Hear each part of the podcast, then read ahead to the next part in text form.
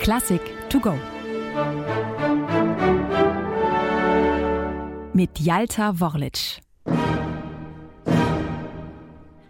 Inwiefern kann und darf Musik politisch sein?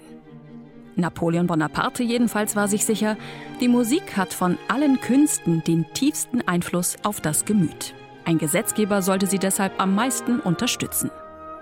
Und so hätte er sich wohl gefreut, dass der deutsche Komponist Ludwig van Beethoven ihm seine dritte Sinfonie widmen wollte. Auf dem Titelblatt der Partitur prangt groß der Name Bonaparte. Doch es kommt anders. Als sich der französische General im Dezember 1804 selbst zum Kaiser krönt, ist es schlagartig vorbei mit der Verehrung. Napoleon werde wie alle anderen vor ihm die Menschenrechte mit Füßen treten, ein Tyrann werden. Wütend kratzt Beethoven den Namen Bonaparte aus den Noten.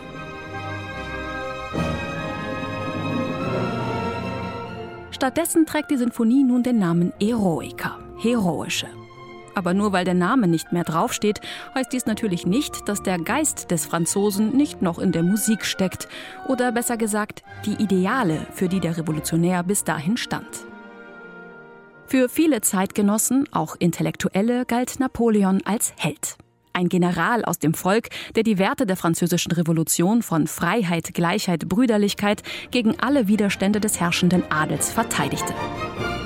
Entsprechend will sich die Musik des ersten Satzes mit dem vornehmen Dreivierteltakt auch nicht so recht zufrieden geben. Scharfe Akzente auf eigentlich unbetonten Zählzeiten bringen die etablierte Grundordnung ganz schön ins Wanken.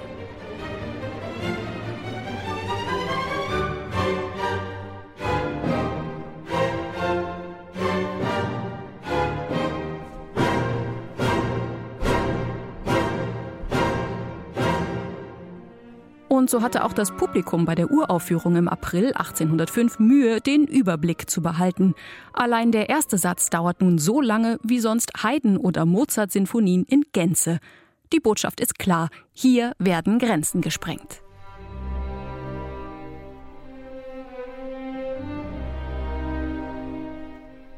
Im zweiten Satz bezieht sich Beethoven besonders deutlich auf Frankreich.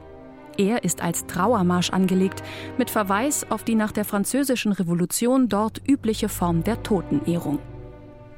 Noch als Napoleon 1821 starb, meinte Beethoven, er habe die Musik zu diesem Ereignis bereits vor 17 Jahren geschrieben.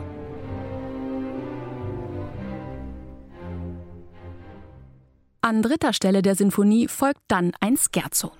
Dieser Satz ist gewissermaßen der normalste der Sinfonie mit einer für ein Scherzo üblichen dreiteiligen Da Capo-Form. Ungewöhnlich hingegen ist das, was Beethoven im Trio verlangt. Gleich drei Hörner statt zwei blasen zur Jagd und müssen dabei Töne erreichen, die ohne Ventile kaum zu finden sind.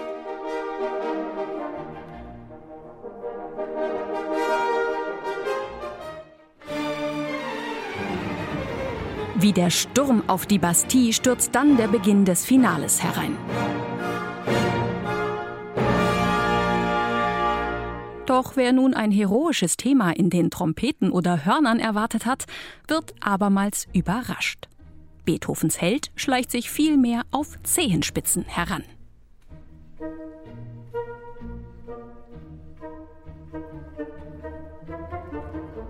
Aus diesem Fugenthema entwickelt Beethoven schließlich einen kunstfertigen Variationssatz.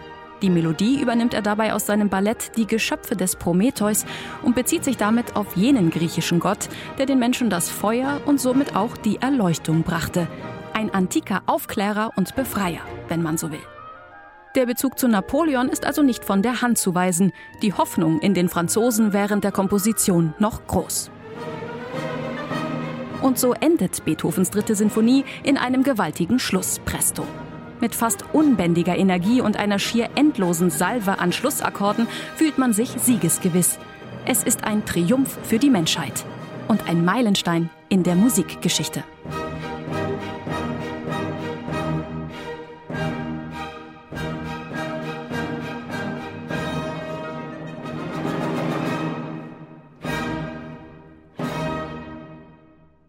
Eine digitale Werkeinführung des Norddeutschen Rundfunks. Weitere Folgen finden Sie unter ndr.de-classic to go.